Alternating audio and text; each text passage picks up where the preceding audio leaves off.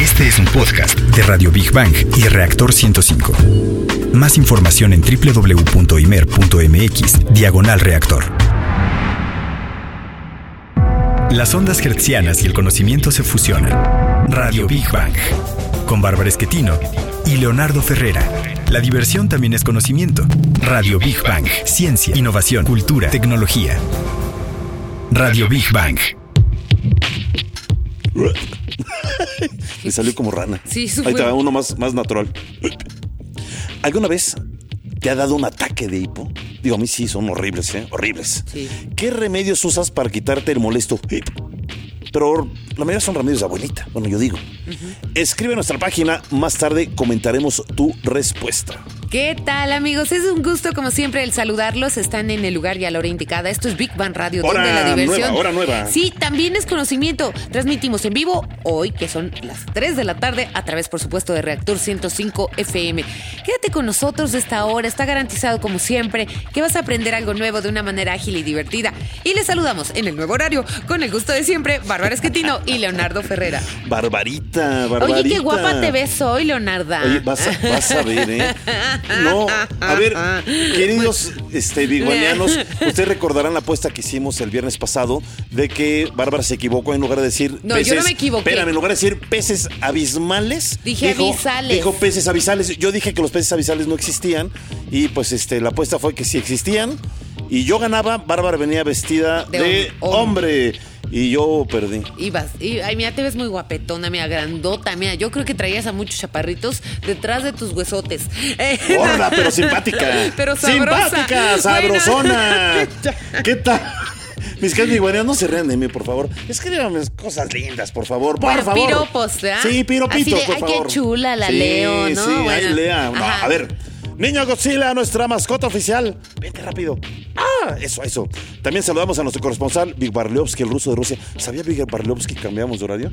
Sí. Ya, Ay. ya llegó. Gracias, perdóname, qué genio, ¿eh? Oh, Esa barbarita. A Ay, ver, ya. nuestros amigos intrusos, la cúcara voladora y el grillo afónico. ¿Dónde están? ¿Dónde están? Vengan, vengan, vengan. Vienen.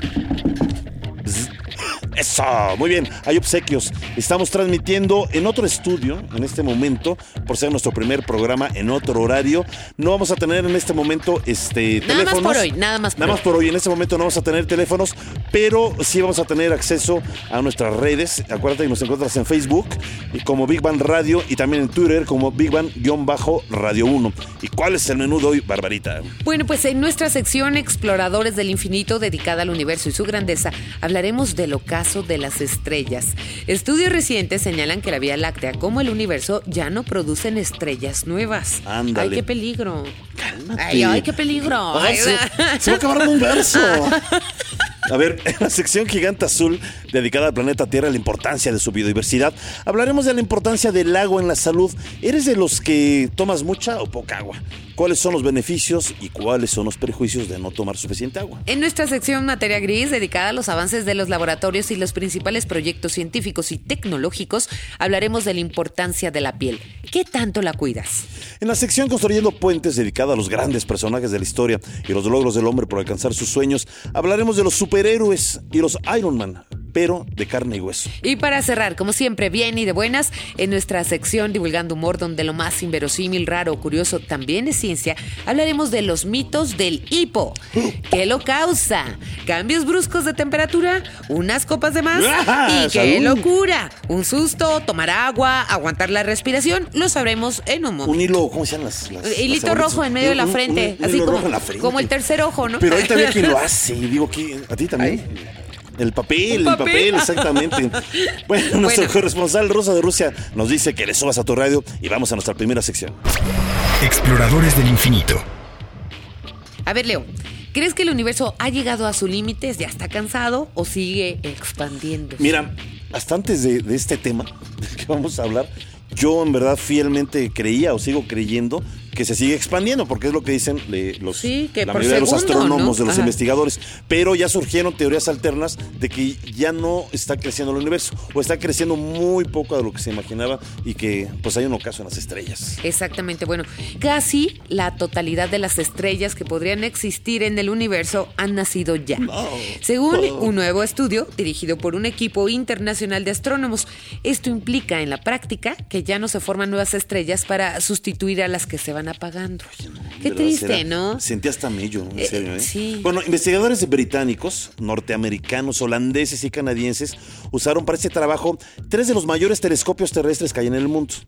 El Subaru, el UK Infrared Telescope, que están en Hawái, los dos, y el Very Large Telescope, que está en Chile. Los datos combinados resultantes originaron el estudio más preciso de la historia sobre formación estelar. Caray, bueno, el autor principal de la investigación, David Sobral, de la Universidad de Leiden, señaló que inicialmente se trató de medir lo más exactamente posible el ritmo de formación de nuevas estrellas en el universo y de localizar las regiones donde el nacimiento de esta es mayor, de estas, de las estrellas. Pero los resultados fueron toda una sorpresa para los O científicos. sea, iban por una cosa y acabaron descubriendo otra. Iban a buscar estrellas y encontraron, según ya me ellos, puse que ya nerviosa, no ya me vino la alergia otra vez, de verdad. Bueno, y luego... Cálmate, Bárbara, nace una estrella. Tú sí sigues naciendo, tranquila, Bueno. tranquila. A ver, se descubrió que la tasa de nacimientos de nuevos soles ha decrecido tanto en el universo que apenas, dicen ellos, llegará a formar un 5% más de estrellas, además de las que ya existen en la actualidad. O sea, solo- solamente 5% Ve más, más. pues es muy poco, ¿no? En condiciones, eh, en conclusión, dicen los investigadores, fue un trabajo exhaustivo que les tardó cinco años. O sea, que no fue una investigación Sí, nada más claro. por encima. Para escuchar más información, vamos a la siguiente cápsula en voz de Rogelio Castro. Los astrónomos han calculado que la mitad de las estrellas que existen se formaron en los primeros 5 mil millones de años de vida del universo y el resto se creó a partir de entonces a un ritmo cada vez más lento, en los 9 mil millones de años restantes y hasta el presente. Para que nazca una estrella deben darse una serie de condiciones muy concretas y que cada vez son menos comunes. Se necesita que el gas sea lo suficientemente denso y frío para que forme estrellas. Y es cierto que cuando explota una supernova, sus ondas de choque ayudan a que el gas sea más denso y favorezca la formación de nuevas estrellas. Pero si la explosión es demasiado energética, puede lanzar el gas fuera de la galaxia. Radio Big Bang. La Vía Láctea, donde se encuentra nuestro planeta Tierra, eh, también está dejando de producir estrellas y Uh, su colapso podría ser mucho antes de lo que creían los científicos. El estudio fue publicado por el astrónomo Misha Haywood, quien trabaja en el Observatorio de París. Bueno, pues exactamente, Misha Haygood afirmó que él dice que hace 8 mil millones de años se formó una especie de disco grueso en la galaxia, una especie como de capa muy gruesa, y él dice que esto retrasó la formación estelar. Según Haywood, la galaxia puede dejar de crecer aun cuando todavía existen reservas de gas. ¿Y qué opina nuestro querido Toñito Oye Díaz de la Sociedad Astronómica de México? ¿Cómo Toñito, estás, en verdad, Toñito? ¿qué es el ¿qué ocaso de las estrellas? Muy bien, como quien pierde una estrella, ¿no? Ranchero ¿Están muriendo en verdad? ¿Qué pasa? Bueno, sí, sí mueren, ya lo Sí, sabemos. eh, ¿Pero qué no supone que cuando muere una nacen otras? Sí, también, si se generan eh, nebulosas creadoras de estrellas. Eh, de hecho, es, es muy probable que sí, como dicen estos estudios, de que posiblemente el crecimiento de las estrellas está disminuyendo. Digo, eh, eh, ya en gran escala sí es, es menor, pero digo, si consideramos de que son millones y millones y millones de estrellas, pues realmente no, el cambio no va a ser como tan drástico, ¿no? Ajá. Y también eh, hay algo que obviamente eso es bueno o, malo, depende para, para lo que lo veamos. Que, por ejemplo, el universo visible es menos del 5% de todo el Ajá. universo que, Sí, se, sí, con- sí, sí, que sí. se cree conocer. Lo demás Existe. es pura... eh, No, no se ha explorado. No, bueno, bueno, no, sí, no. o sea, pero todo lo demás, eh, o las teorías, están hablando finalmente de algo que no está comprobado. Es, Es- decir, exactamente. Es, es- es nada más como un- un- una simulación matemática. ¿vale? Claro, y también un bosquejo de cómo podría ser, porque igual y en realidad puede ser de que solamente, en- por así decirlo, ¿no? en nuestra pequeña sección o nuestro pequeño Claro. mini universo, llamémoslo de alguna manera, es donde están dejando de crecer o dejando de, ex- De- de- de nacer. por así decirlo. Pero ¿y qué tal si en otras regiones del universo están creciendo aún más? Claro. Digo, también la expansión del universo cuenta muchísimo. Pero, El- ¿cómo se expande el universo si dejan de nacer estrellas? Ah, bueno, porque también ahí vienen otras cosas como la energía y la materia Ah. oscura, de que justamente fomentan a que el universo siga expandiéndose. Y también el hecho de la misma expansión del universo hace de que los gases se dispersen de una manera más uniforme. Claro. Entonces ya no se llegan a generar grumos, que esos grumos posteriormente se generan estrellas. Y entonces, pues ahí va poco a Pues es poco el una ciclo. flatulencia estelar. No, no, no, De, no. pues sí, de o hecho, sea, hay una teoría no, sobre el no sistema seas solar. no, en serio, que No, así la llamaron. Bueno, Flatulencia O sea, estelar. bueno, sería decía una que era como flatulencia una estelar, pero sin gran eh, materia. Pero yo, o sea. yo poniéndome más dramática, vamos a poner cierta la teoría, ¿no? Se están dejando de producir estrellas. ¿Esto qué repercusiones podría tener en el universo? Pues muchísimo porque, por ejemplo, si es que existe vida en otros rincones del universo, pues poco a poco dejaría de, de haber. Ay, no. ¿Y por qué el reve- eh, se- digo, Digo, y otras cosas. digo, yo, yo lo que pienso es por qué el universo dejaría de, de producir. ¿Quién ¿Está sabe? saturado? O Eh, es digo, que- no, puede pues- ser un reflejo de lo Es macro que- a lo micro. Es que yo Puede digo que son un- más preguntas que respuestas. Eh, sí, de hecho, sí. Lo, que sí es un hecho es que la investigación es real. Digo, Claro. tardó cinco años. Le hicieron investigadores de diferentes países y todos coincidieron. Claro, y con telescopios muy y con importantes. telescopios muy importantes. Hay algo de eso, ¿no? Eh, ¿Por qué? Pues yo creo que ¿Quién sería la siguiente pregunta. Esa hay muchísimos más. ¿no? Digo, es que siempre he visto como que hay una relación entre lo macro y lo micro. Claro. La cuestión es, por ejemplo, reflejado en el planeta Tierra, donde hay vida, las estrellas también son la vida del universo, ¿no? Vamos a ponerlo así. ¿Se dejarían de producir humanos? Ah. No, bueno, ya, yo me quedé muy En el pensativa. caso de una O sea, ¿Te acuerdas de la película de los hijos del hombre? Sí, medio me acuerdo. pero Que sí. ya no nacían niños. Pero bueno, Sí, así es bueno. lo de las estrellas. Bueno, ya, dramáticos. ya, ya. Porque me da hipo con tanto susto. Hablando de hipo, mi querido sí, Toñito, sí, sí. la pregunta de hoy: ¿cómo eran los remedios en tu casa? ¿O son los remedios O- en tu te- casa para quitarte el hipo. Sí, yo de repente sí parezco Yo de sí, hipo. yo pare- Pero por parezco bebedor. no, no te No, vienes no, bebedor de agua, agua, No, agua. pero te Eh, vienes todo, así solito también. Con, Eh, ¿Hay eh, a poco? Poco, de verdad, cuando ya me pega el aire, como dicen Sí. por ahí. Cuando te pegue el aire. ¿Y, y cómo? A ver, ¿qué recomendaciones te hacían en tu casa? Eh, pues de chico me ponían el papel así mojado. ¿El papel no sé, mojado? Ajá, en la ¿Y frente. te ayudaba o no? Pues según yo creo que no. Y lo que no, lo que sí hago es me aguanto la respiración. Eso sí. ¿Y te ayuda? Sí, eso sí me ayuda para. Órale. La ciencia del hipo. Con Antonio Ye Díaz. Mi Toñito, muchas gracias, hermano. No, gracias a ustedes Muchas, muchas gracias. Te mandamos un abrazo muy, muy grande. y Gracias por estar siempre con nosotros en nuevo horario, 3 de la tarde. Gracias, Toñito. Gracias, muchas gracias. Toñito. Te has a quedado te- sin comer, pero muchas gracias por estar. Gracias, Toñito Precioso. Y bueno, concluimos la sección Exploradores del Infinito con Big Bang al momento. Investigadores del Instituto Federal de Tecnología de Suiza en Zúrich también han afirmado una hipótesis similar. Esta hipótesis afirma que la Vía Láctea ya se encuentra en fase de declinación lenta. También coincide este eh, Instituto Federal de Tecnología de Suiza en Zurich. Bueno, pues el niño Godzilla nos dice que vayamos a nuestra siguiente sección. Gigante azul. A ver, Leo, tú tomas mucha agua, ¿verdad? ¿Por qué? Porque hidrata tu cuerpo. Y bueno, perdón, agua. No, no es Le falta agua. Ahora sí voy. El agua es el principal e imprescindible componente del cuerpo humano. Eso. El cuerpo humano tiene un 75% de agua al nacer y cerca del 60% a la edad adulta. El cerebro es 75% agua. La sangre es un 92% agua. Los huesos un 22% agua y los músculos un 75% agua. Y nos ahogamos a veces en un vaso con agua, ¿verdad? Sí, también. Qué paradójico. Bueno, el agua contribuye a la regeneración celular, aportando minerales, nutrientes y oxígeno indispensables para que nuestra piel se mantenga sana y llena de vitalidad.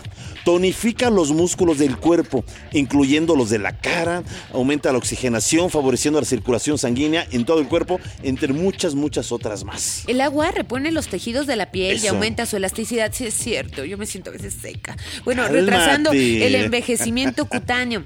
Elimina las toxinas del organismo y otros elementos innecesarios para nuestro cuerpo que interfieren en el proceso de renovación celular, celular perdón, y adecuado funcionamiento de nuestros órganos, entre ellos la piel. O sea, para verse más bonitas hay que tomar mucha agua. Eso que dijiste que a veces, ay, tengo la piel Sí, seca, yo ya no hay uno llenándose de, de De crema y todo. yo hasta me pongo aceite, man. El agua es muy importante también para la absorción de los nutrientes de los alimentos, como las vitaminas eh, de las frutas y Claro. de las verduras, las cuales son necesarias para mantener la piel firme, flexible, fuerte y con luminosidad, dicen los expertos. Lavar la cara Sí. con un poco de agua fría Sí. ayuda a desintoxicar y dar eso. firmeza a la piel. Claro, para cerrar poros, para abrir. No, es una cosa Sí, preciosa. exactamente. Sí, sí, sí. ¿Y por qué beber agua suficiente es tan importante? Vamos a nuestra siguiente cápsula. El beber agua suficiente evita que se sequen las membranas mucosas, ojos, boca, nariz y otras. Regula la temperatura corporal, facilita el riego sanguíneo, la reproducción celular y el movimiento. permite la absorción de los nutrientes esenciales y el aporte de energía. Mejora la función digestiva, protege y lubrica las articulaciones, ayuda a la eficiente eliminación de toxinas y desechos de los órganos internos. El agua también ayuda a perder peso puesto que reduce el hambre. Es un efectivo supresor del apetito y ayuda al cuerpo a metabolizar la grasa acumulada. Además, el agua tiene cero calorías. El agua es un remedio perfecto para tratamientos anti-envejecimiento. El agua mantiene la piel bien hidratada y brillante. En consecuencia, mejorar la piel, eh, pues para que ustedes la mejoren, deben de beber cantidades adecuadas de agua. Es tan importante como la aplicación de cremas. Por si fuera poco, el agua ayuda a aliviar el dolor de cabeza y dolores de espalda causados por la deshidratación. Fíjate qué interesante. Y también ayuda a la digestión y previene el estreñimiento. Es verdad, es verdad. Una buena ducha fría, y la mayoría le saca al, al agua fría, No, pero, pero, es, es, importante en todos los buenísima. spas, en el temazcal, en donde ustedes quieran, ponen agua fría en los tratamientos. Exactamente. Un baño relajante ayuda a calmar los nervios y a reducir los daños relacionados con el estrés en la piel. En verdad que ya hemos dicho tantos beneficios, pero ya, ya. Vámonos a un masaje relajante de agua, vamos a un spa. Ay, sí. Y está con nosotros la doctora Patricia Hernández. Ella es médico cirujano y presidente honorario de la Asociación Latinoamericana de Spa AC, quien nos viene a invitar a un evento que empezó el día de hoy. Está ahí ya el evento, va a durar eh, dos, tres días, nos va a decir Sí. ella. Este evento eh, se inaugura el día de hoy eh, Expo World- Spa en el sí. World Trade Center. ¿Y de qué se trata, eh, doctora? Muchas gracias por estar con nosotros aquí en One Radio. Bienvenida, Bienvenida gracias aquí a nueva Radio. Y pues este evento que ya se está realizando, Expo Spa, además es muy importante, vienen eh, personas de, de muchos países. ¿Por qué es tan importante? Bueno, es el evento más importante de Latinoamérica con respecto a la cuestión de spa. Viene toda Latinoamérica, Costa Rica, Perú, Venezuela, Cuba. Vienen países importantes y vienen expositores de todo el mundo a hablar sobre wellness, spa, bienestar, salud y agua. ¿Qué es wellness? Es un concepto de bienestar, pero con relajación, con esparcimiento. Ah, eso sí me gusta. Eso sí me gusta. Pero con, ah, ok. Digo, habem- ah, habemos muchas personas eh, que apenas si conocemos lo que es un spa, pero es algo que está al alcance de cualquier ciudadano. De cualquiera, porque tenemos spa de día, spa de destino y spa médico. Cualquier ciudadano puede ingresar un spa que puede estar en la ciudad, puede estar en su colonia. Lo único requisito es que tenga agua corriente y que varios tratamientos se realicen con agua, porque la palabra spa significa salud per agua, Ah. salud por agua. Pero a ver, mi querida doctora Pati, finalmente eh, hablar de, de spa, que son algo, algo como, como moderno, de, de algunas pocas décadas para acá, pero finalmente pues nuestras culturas prehispánicas se curaban con agua, es decir, pues conocemos lo que son los temazcales, pero le dan mucha importancia al agua, eh, no solamente eh, beberla, sino eh, de manera eh, física, pues eh, podían curar algunas afecciones, o curaban algunas afecciones. Bueno, esto viene desde la época de los romanos, antes Desde de que la... hasta la azoterapia, desde los baños con agua marina. Desde los aguas termales, Termales, es más, romanas, de- las romanas. Y regularmente, les, les explico, los romanos son los precursores de eso. Termales o termalismo viene del latín baños públicos. Ellos, la salud en el agua, la higiene y el esparcimiento con el agua era todo. Y si hablamos de nuestra cultura prehispánica, México tiene asentamientos donde hay agua. Inclusive no han ido a las aguas termales del Peñón de los Sí, Baños sí, en nuestra y Y sigue brotando. Hay un pozo. Y sigue. Que, bueno, en, en ese pozo, fíjate, los aztecas, Sí. obviamente los de alta jerarquía en esa época, iban a ese pozo. Luego pasan los años, Porfirio Don Díaz y su familia sí, claro. van a ese pozo. Pero también iba este eh, Maximiliano y Carlota. A mí lo que me maravilla ese lugar, vayan, vayan a ese lugar, el espejo, mi querida Patti, este, que se trajo Carlota, porque a ella saliendo de las aguas termales le gustaba verse, y el espejo que ella llevaba y que lo dejó ahí, pues ya se quedó ahí, ahí sigue. No, y está precioso, de verdad, la historia de nuestro país, los cenotes, eh, digo, que además son ceremoniales y tienen un concepto espiritual, ¿no? Eh, eh, el asunto. Pero yo lo que quería preguntar, ¿es verdad que nos curamos con agua? O sea, sí nos sirve, porque, bueno, el concepto que tenemos, ¿no? Es este, pues con medicinas, ¿no? Bueno, déjenme decirle, la Organización Mundial de la Salud declaró la hidrología médica como medicina tradicional. A nivel mundial, claro que nos curamos con agua. En algunos países yo he tenido la oportunidad, con Leo también, de estar en Sí, España. sí. Los servicios de salud pagan la hidrología médica para que la gente la utilice como carnet, rehabilitación, claro. Para los pulmones. Puede ser, es que el agua no nada más se bebe, no nada más se pone, no nada más uno se sumerge, también se puede vaporizar y también hay balneoterapia respiratoria. Entonces, la hidrología médica es una ciencia. En la Universidad de Compostela en España existe un posgrado para los médicos titulados en hidrología Es médica. más, Interesantísimo. vete a un partido del América a Guadalajara y hasta te gritan, ahí va el agua, No, eso agua. no, no, no, pero eso no cura. Leo. Eso Ah, bueno, esa es otra agua. Eh, eh, es- bueno, Bañito termal. No, y, y- Calorcito. No, pero por ejemplo, el sol está pegando ahorita muchísimo, ¿no? El calor está terrible. Eh, a una persona que vaya a un spa le puede ayudar para la piel, sobre todo que estamos en una ciudad súper contamina- contaminada y a las mujeres nos encanta esto de la belleza, ¿no? Pero, eh, ¿qué tanto nos puede ayudar? Pues muchísimo. Fíjense que yo en junio estaré en Perú dándoles una conferencia. Me invitaron por allá porque hay muchas ¿Quieres que aguas te termales. maletas, bueno, los me acompañan. Yo me llevo el agua. Hacen el reportaje desde Sí, Perú. Venga, venga. Y voy a hablar de termalismo cosmético. cómo el eso agua me interesa termal muchísimo, por el amor Sí, de Dios. Cómo las aguas mineromedicinales pueden ayudar a la piel. Por ejemplo, las aguas ricas en sodio, en cloro, como es la talasoterapia, ayuda al factor de humedad de la piel. Ah, caray. Claro, Qué- tenemos Qué muchísimas maravilla. cosas. Mira, es que el tema es tan amplio Es que y yo te quiero invitar en otra muchísimo, ocasión sí. que nos sigas hablando del agua. Por cuestiones de tiempo nos tenemos que ir, pero rapidísimo me queda Pati si nos dices nuevamente los días. Hoy empezamos en, el- en el World Trade Center.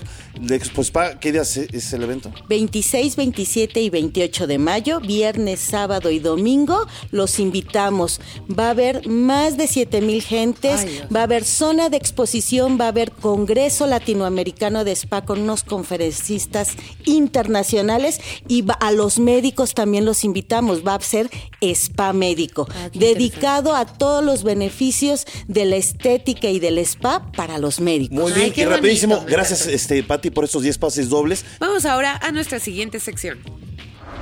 Materia gris. Ok, Leo, ¿qué color de piel te gusta más? Ah, caray. Bueno, yo siempre fui un gran admirador de las güeras. Las güeras, Pero la verdad, ¿verdad? las cosas que hay morenas, si hay amarillas, si hay rojas, si hay Amarilla. negras, morenas, Bueno. o sea, la- Toda la gente es bonita, hombre. Todos los colores de piel a mí se me hacen hermosos, hermosos. Ay, pero hay unos por el que tengas predilección. Pues, Las güeras. ma, Las güeras. Las güeras, Las güeras, este, pero ¿saben qué? Amo las morenas también. Eh, Sí, cómo no. Eh, bueno, la, la piel Cálmate es un órgano fascinante y complejo. ¿Sabían que toda su piel se renueva cada 28 días? La piel es un órgano y uno muy importante, ya que es el órgano más grande del cuerpo humano. Tu piel representa el 15% de tu peso total. La parte más fina de la piel humana se encuentra en los párpados, es verdad. Oye, 15% de tu peso total es mucho, ¿eh? Si es el órgano más grande, como Sí, comentas. sí, Y eso que cada 28 días se esté renovando. Ni, cuenta nos damos, ¿eh? La parte más gruesa de la piel humana se encuentra, ¿dónde creen? ¿Dónde? En la planta de los pies. Ah, pues sí, es con lo que, claro. Nos Bueno, yo digo que en los talones, ¿no? La, Sobre todo, la ¿no? naturaleza nos dota para poder caminar y. Oye, yo he visto personas en, en- zonas rurales, eh, eh, así completamente descalzas. Oye, pero corriendo. como- Los rarámuris dicen que están. Ay, oye, ellos- ellos corren- lo- los científicos los han estudiado y pueden correr Ma- kilómetros no, de hecho, han y- participado en maratones internacionales de la Ciudad de México es- descalzos, Es asombroso, asombroso, descalzos. asombroso, pero bueno. sí, Así sí, es. sí. Bueno, cada eh, día perdemos entre 20 y 100 vellos aproximadamente. Casi el 50% del polvo y la mugre diaria que hay en la casa es esencialmente piel muerta, Ah. pero no solamente tuya, de toda la familia. Ah, qué horror. O sea, que está la piel Sí. eh, muerta, Yo debo- volátil. yo debo de perder mucha piel. Así es, exactamente. Cada minuto, dicen los investigadores, perdemos un promedio de 30 mil células de piel. Toda tu piel está cubierta de bacterias de hasta mil tipos diferentes. Además, fundamentalmente, en tus pies puedes tener hasta 14 tipos diferentes de hongos. Guácala. Una de cada 20 mujeres sufre acné, mientras que solo uno de cada 100 hombres lo hace. Además, cuatro de cada cinco adolescentes padece de, pues, estos molestos, molestos visitantes llamados granitos. Sí, sí, sí, los barros, ¿no? Sí. Y eso de, de qué 14 tipos diferentes de hongos, qué asco, ¿eh? Sí. Pásenle por su hongo, hongo, michoacano. Es que la humedad, eh, ya sabemos que los hongos, bueno, son parte de las bacterias, se están inundando y como tienes cerrados con los zapatos o el calzado los pies, pues ahí se Mira, acumulan. este está bueno. ¿Quieres desaparecer años Sí. frotando tu piel. El masaje es benéfico para algo más que nuestra Ah, espalda. pues sí, sí hay masajes faciales. Un masaje facial, exactamente, ayuda a estimular la liberación de colágeno de la piel y a restablecer la elasticidad que se pierde que ya con la edad. Ah, ok. Muchos tratamientos faciales eh, muestran técnicas de masaje como parte de ellos. ¿Sabes a qué edad comienza a envejecer la piel? Ah, yo creo que a los 20. Vamos a escuchar la siguiente cápsula. Uy. Nunca se es demasiado joven. ¿Sabías que tu piel comienza a envejecer después de los 20 años? No esperes a tener 40 años para emplear productos avanzados de superresistencia. Una persona de 20 pierde el colágeno de su rostro al mismo ritmo que una de 40. Al envejecer, perdemos masa ósea, incluyendo los huesos de nuestra cara. Estudios médicos muestran que el rostro se encoge con la edad. El médico sugiere tomar suplementos de calcio para apoyar la estructura facial. Mientras más puedas retrasar la osteoporosis tomando calcio, mejor. Esto y la ingesta de agua es la mejor forma de evitar la apariencia de rostro colgado. Sí la atiné. A los 20. La- la- Oye, pero ¿cómo es posible? O sea, decir, tengo 20 años de edad o tengo 21 años de edad, es una persona muy joven. Pero, pero empieza ya el envejecimiento de las células, es increíble esa edad. Sí. Digo, no, no, no se da cuenta, ¿no? Evidentemente, ¿no? Ay, esto cada vez se pone más bueno. Y yo, la neta, es que a mí sí me gusta esto de la belleza, amiguitas. Vamos a un corte y regresamos con más información y más diversión y conocimiento en Big Bang Radio. Venga, Barbarita. La mezcla perfecta del conocimiento y la diversión. Radio Big Bang. Gracias, gracias por seguir con nosotros. Estamos de regreso aquí en Big Bang Radio, donde la diversión también es conocimiento, y estamos hablando de la importancia y cuidado de la piel. Y aquí es importante recordar que nuestras manos son portadoras de millones Sí, de cierto, bacterias. Sí, es cierto. Me decía mamá que no me tocara la cara porque me iba a infectar la cara. Eh, digo, la- Ese- ese- con las manos. ese sí, es el problema. O sea, en, en todo momento eh, nos estamos llevando a la cara e ine- inevitablemente eh, va a parar exactamente a nuestro rostro. Nunca, bueno, esa recomendación para las mujeres, dicen los expertos, nunca te pongas maquillaje o productos de eh, cuidado de la piel o siquiera te toques la cara hasta no haberte lavado bien las manos, es lo que alertan los Es especialistas. lo que me decía mi mamá, ¿no? Y también el maquillaje tapa muchísimo los poros. Entonces hay muchas chicas que abusan del maquillaje, Plastas, jovencitas. plastas de y maquillaje. tienen una piel muy mala ya a los 30 años. O sea, te, te- te lo digo así en serio. Están como pésimas sus pieles por tanto abuso de maquillaje. Pero ahí les va. Así es. Las bacterias son las principales culpables de los desequilibrios en la piel. Y a pesar de lo que se piensa, eh, bueno, pues, eh, o lo que piensa la mayoría de la gente, pues los gérmenes o la mayoría de los gérmenes que llegan al rostro no provienen del aire, sino de las propias manos. Fíjense ustedes, estamos agarrando dinero constantemente, las llaves, cosas muy, muy contaminadas. Mira, deja eso. Sí. En Torreón, Coahuila, que vivía ahí, venden unas eh, gorditas en Ajá. puestecitos. Bueno, ya rapidísimo. Me tocó ver que el fulano literalmente tomó una bolsa, orinó una bolsa, Ah. la guardó, la ocultó Ay, dentro de su no, puesto la bolsa. no. Y en ese momento llega una señora y me dice, ¿me da dos gorditas? ¿Cómo no, marchanta? ¡Qué Imagínate. asco! Bueno, Bueno, ya, ya, ya, ver, ya, ya, ya, ya. La cosmetología Yo, facial. yo, yo, Sí. yo te digo esto porque me queda más a mí. La cosmetología facial estudia la piel del rostro, lo que nos indica cómo diagnosticar, prevenir, cuidar, mantener y embellecer la piel, en especial la del rostro.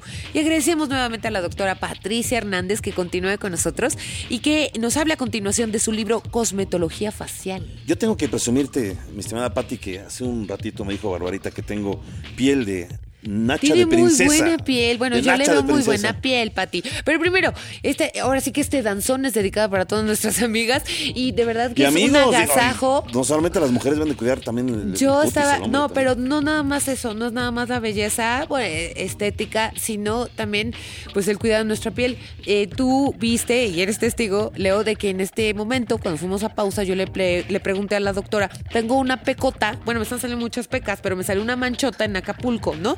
Y ya me estaba yo preocupando porque se me está poniendo más grande, ¿no? Entonces ya la doctora nos explicó que de verdad debemos de cuidar la piel porque puede causar enfermedades. Bueno, primero que nada, muchas gracias y adelante, Pati, de verdad, platícanos qué es la cosmetología facial.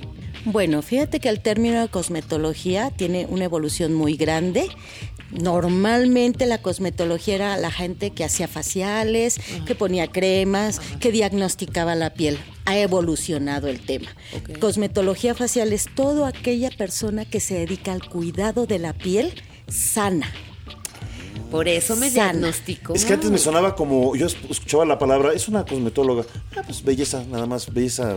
No. Pero no. fíjate. No, es el cuidado, Es es, la salud. prevención, Sí, que no te exacto. salga esa peca, Sí. es que sigas teniendo carita de pompi de bebé. Sí. Gracias. Sí. Barbarita, te voy a invitar a comer saliendo de aquí. No, Muchas no, gracias. a la También a la doctora, a la doctora, también doctora. que me dijo que sí, hora de pompa de bebé. Gracias, gracias. Qué bonito. Y eso a mí me encantó, porque además nos pueden quitar muchos mitos, eh, también angustias, como la que yo tenía en este momento, y nos pueden ayudar a diagnosticar eh, cómo ser saludables para ser bellos, ¿no? Sí, la cosmetóloga se dedica a ver piel sana y puede detectar alguna enfermedad. Sí, sí, Cuando sí, sí. la cosmetóloga lo detecta, lo envía con el médico, Sí. porque dice, esto no es normal, Sí. yo ya detecté y ella te sigue cuidando para la belleza, para que dure tu piel como pompi de bebé muchos años, del poro cerradito, las líneas de expresión Sí, menos sí. agresivas, la carita bien conservada, Claro. Te da los consejos de belleza, también te dice qué bloqueador ponerte, Ah, sí. cuál es tu tipo de crema que te queda. Sí. Eso hace una cosmetóloga,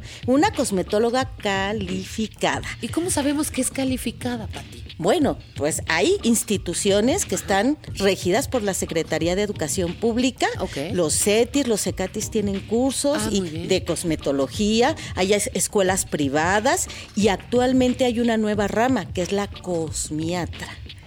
Una vez que ya eres cosmetóloga y puedes estudiar más a fondo la piel, puede ser que una cosmiatra, el término yatra significa salud y medicina.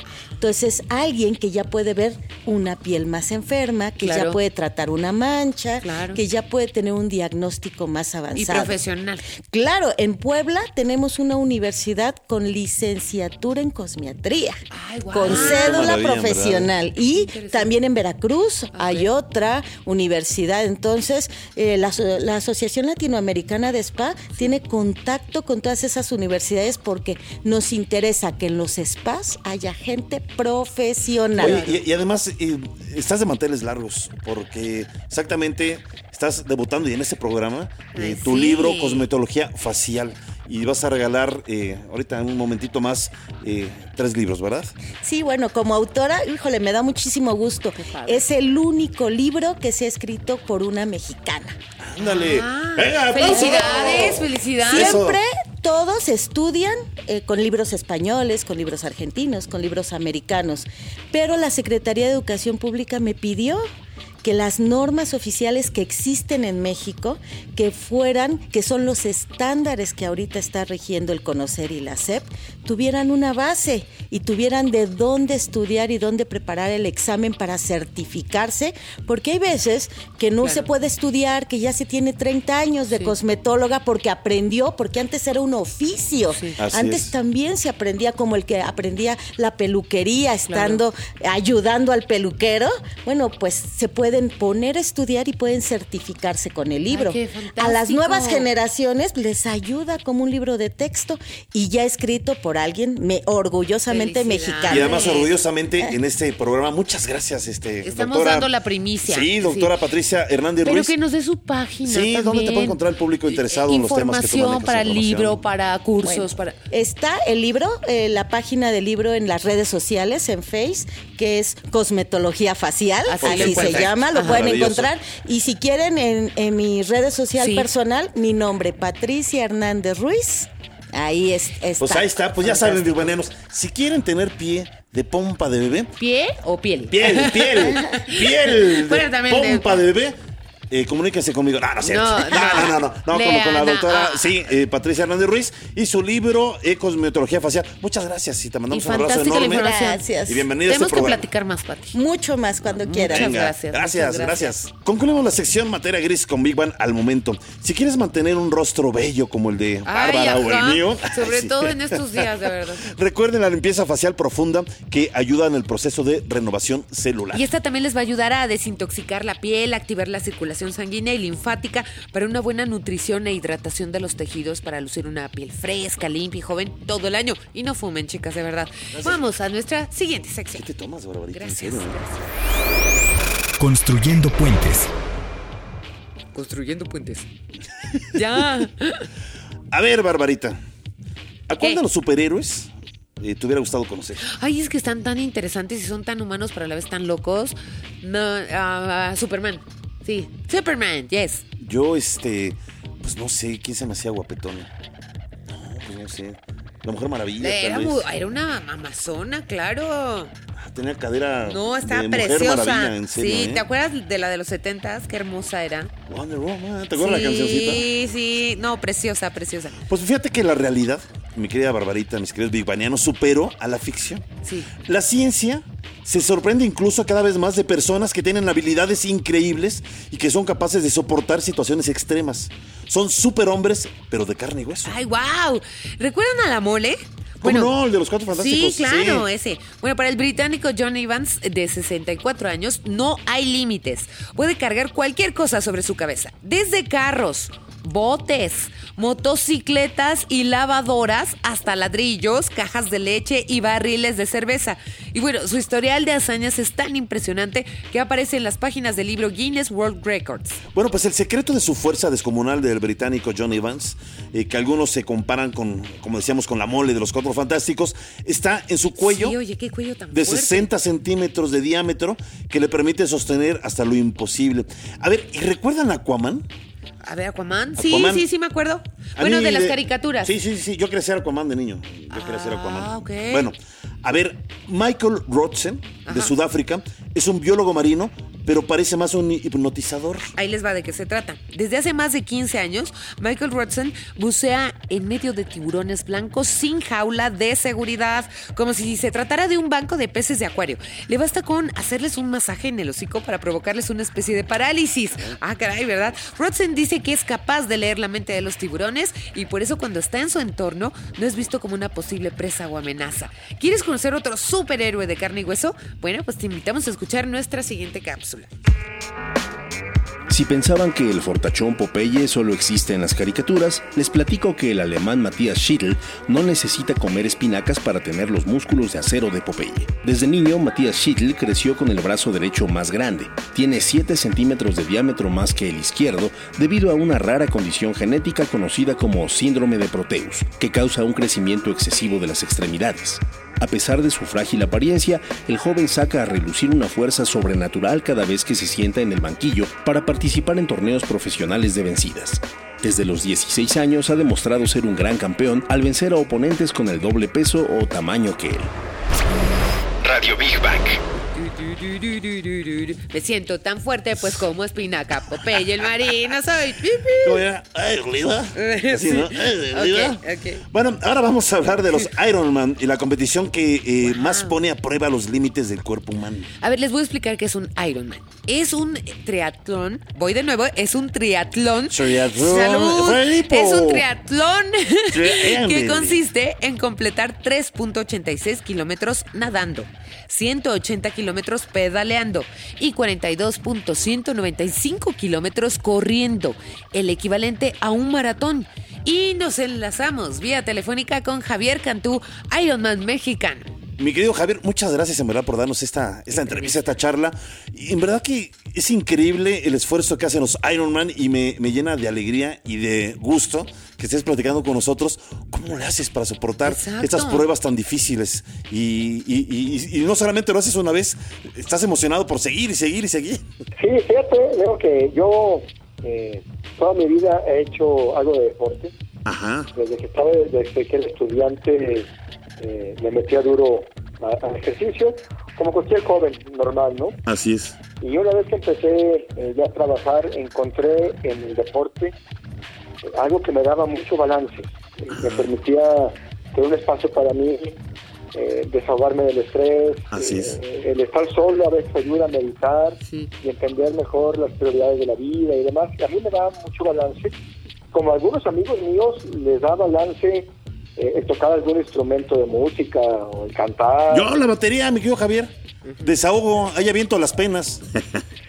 Creo que la parte importante, la parte interesante es que encontremos algo que nos ayude a tener un balance y no lo perdamos. O sea, yo lo encontré en el deporte.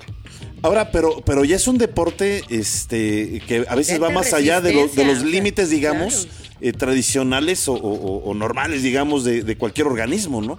Porque digo, eh, correr tanto, nadar tanto y hacer no sé cuántas pruebas, pues en verdad no, cualquiera, yo sé que eso requiere de un esfuerzo, pero siempre es un, un esfuerzo cada vez más, ¿no? Y el cuerpo aguanta.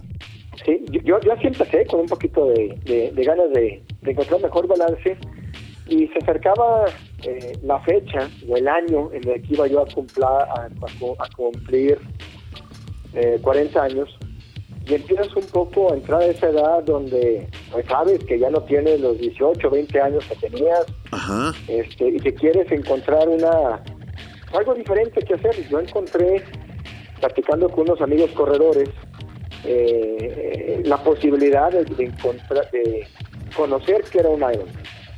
Y estando cenando con ellos, uno de ellos me dijo, ¿por qué no hacemos algo diferente para tu cumpleaños? ¿Por qué no hacemos un Ironman? Ajá. Eh, yo sin saber, al día siguiente me levanté y me inscribí Ándale. este, con, con mucha ingenuidad y mucha ignorancia, te diría yo. Oye, pero terminaste la prueba, Javier. Eh, sí, fíjate que faltaban nueve meses, pa- casi todo un embarazo, ¿verdad? Para, para el día del evento, eh, yo no tenía una bicicleta y no nadaba desde niño. Entonces empecé, yo creo que algo que me ayudó muchísimo fue no tener eh, paradigmas y no tener barreras. Yo no sabía a qué iba. Y la ignorancia de algo, de llegar a algo tan impresionante, me ayudó mucho a empezar de cero, empezar a leer, a estudiar. Y cada semana le ibas pidiendo un poco más el cuerpo.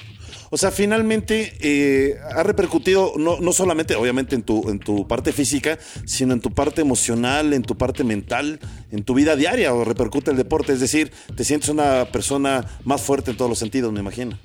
Eh, eh, sin duda, ver la capacidad que tiene nuestro cuerpo y nuestra mente de crecer cuando lo vas forzando a sacarlo del confort es algo indescriptible, diría yo. Te das cuenta que lo que era muchísimo, correr 5 kilómetros o 10, el cuerpo se acostumbra a eso y te va pidiendo más. ¿Qué piensas eh, cuando haces una de estas pruebas? Porque evidentemente en algo vas pensando, o sea, ¿piensas en, en algo o es tal tu concentración en el deporte que no sé si la mente va en blanco o no? Tú platícanos, me quiero Javier.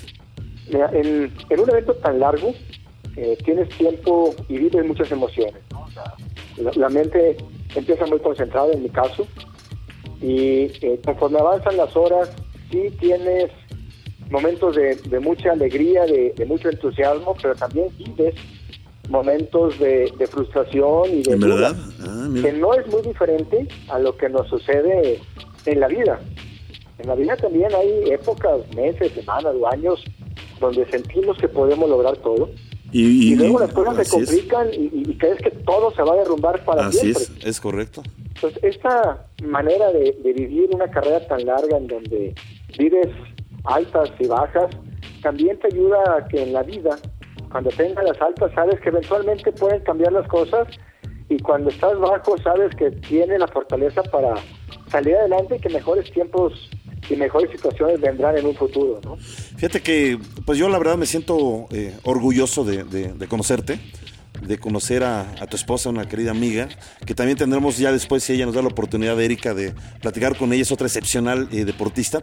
Pero lo que más me maravilla de, de ustedes dos, que son personas exitosas profesionalmente, son personas que han eh, salido adelante, eh, yo sé, con muchos esfuerzos, pero que han logrado cosas muy bonitas y además tienen una sencillez en la forma de ser, que eso es otro, otro mérito muy importante. Y no sé si ya es cosa personal de ustedes o no sé si el deporte también es de eso. yo, yo creo mucho en, lo- en el balance en la vida, ¿no? Todos tenemos un rol eh, de trabajo y en familia y de padre o de hijo este, y de hobbies. ¿no? Yo, yo insisto que a mí, yo recomiendo mucho el deporte, pero entiendo que hay gente que eh, el deporte no es lo que le da balance, que son las artes. Sí.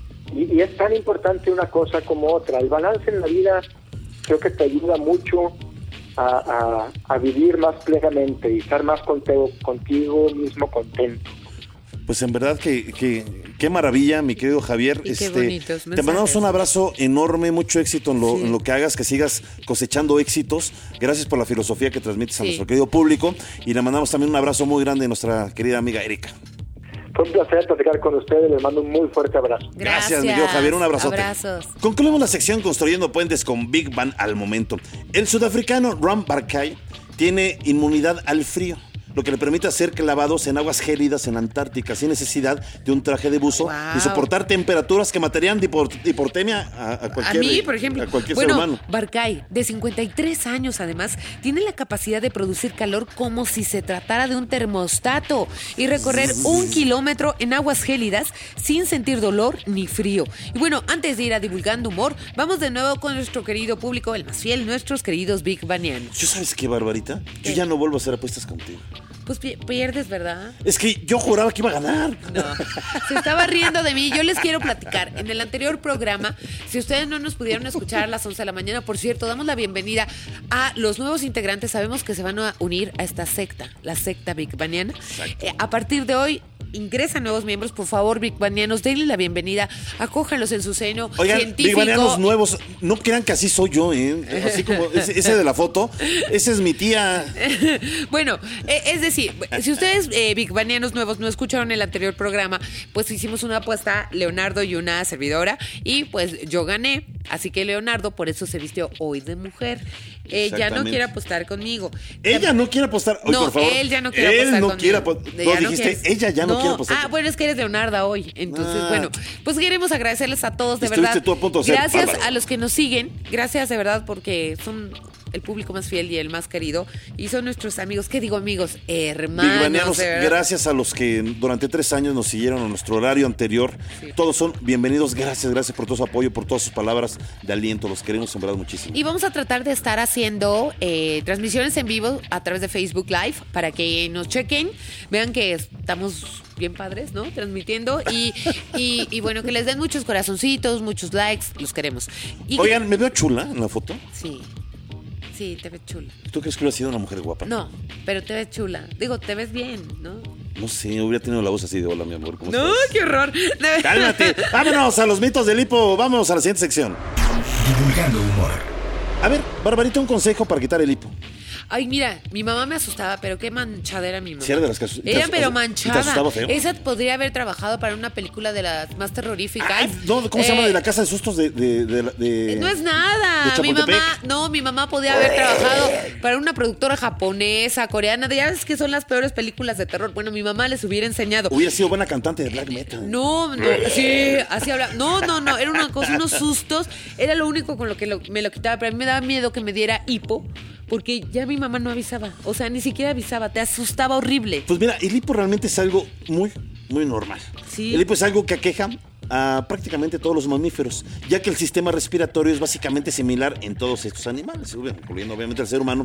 Y hablemos de mitos. A ver, mitos. A ver, ahí les va. Los romanos fueron los de la idea de asustar. Mamá, yo creo que era romana, de asustar a quien tuviera hipo, ¿no?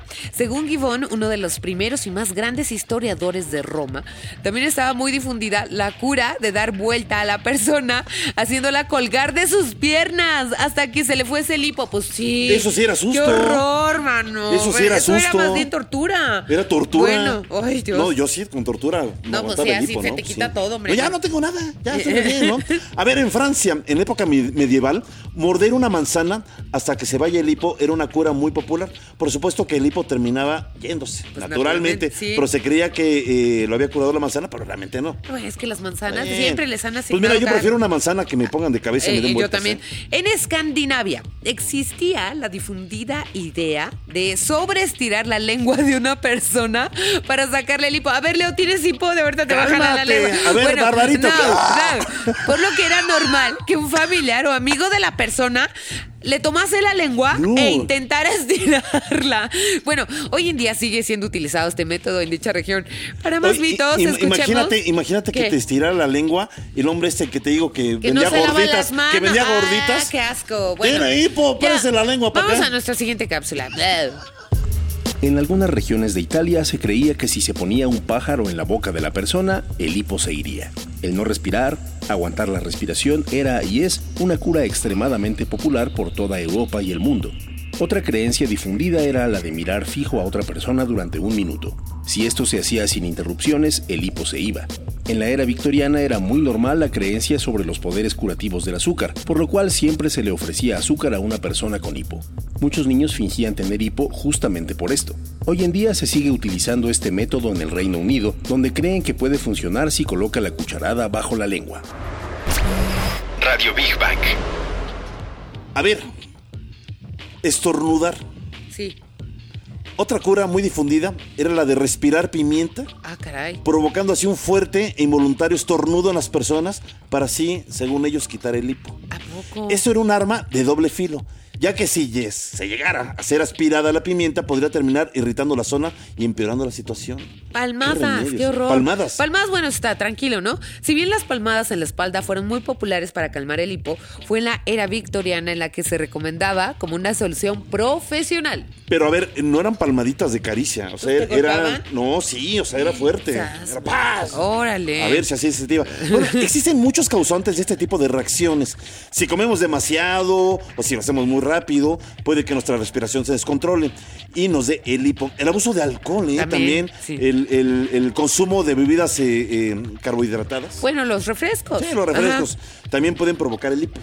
Por cierto, a ver, ¿saben cuál es el ataque de hipo más largo del mundo? Se les voy a contar. Un granjero americano llamado Charles Osborne tuvo un ataque de hipo que comenzó en 1922 y terminó cuando creen. Pues no, ¿cuántos años? ¿Qué? 1990. Es casi toda su vida. Toda su vida. Le duró 68 años. Bueno, no toda su vida, porque pocos años más tarde, pues murió. ¿no? Pero, pues, sí, ¿Para qué le quitan el hipo? Ay, sí. Lo hubieran dejado con el sí, hipo. hombre. No, bueno, ya, bueno. ya nos vamos. Queridos Big Banianos, este, si, gracias por todos los que me dicen de la foto donde me veo muy Gracias guapa. por los que nos siguieron. Gracias por los que nos Gracias siguieron. por los nuevos. Por los nuevos. Bienvenidos a todos, los queremos a todos. Bienvenidos a esta secta. Big Banana, ya nos vamos. Agradecemos en la producción de controles técnicos a Cristian García Cruz y también a Cristina García. En la producción general está Carlito Serrano, Ceci Mazariego asistiendo a la producción. Cápsula Rogelio Castro. En la recomendación de libros, hoy no puede estar con nosotros, pues siempre está Sí. nuestra querida Cecilia Cune y a todos nuestros investigadores y científicos que amablemente participan con nosotros en cada emisión. Y recuerden, queridos Big Banianos nuevos que, y también los iniciadores, ¿eh, ¿no? Sin ustedes, este programa tampoco sería posible. Gracias por estar con nosotros. Gracias también a nuestra mascota, el niño Godzilla, a nuestro corresponsal, el ruso de Rusia, y a nuestros amigos intrusos, la cúcara voladora y el grillo afónico. Nos despedimos. Bárbara Esquitino y Leonardo Ferreira. Hasta la próxima semana en punto de las 3 de la tarde. Esto es Big Bang Radio, donde la diversión también es conocimiento. Oigan, y ahorita vamos a publicar rapidísimo otra foto donde nos, nos veamos más serios. Sí, ¿Sale? sí, Va. va. Ya, gracias, los queremos. Bienvenidos, Big Banianos. Las ondas hertzianas y el conocimiento se fusionan. Radio Big Bang. Con Bárbara Esquetino y Leonardo Ferrera. Radio Big Bang. Esto fue un podcast de Radio Big Bang y Reactor 105. Más información en www.imer.mx, diagonal reactor.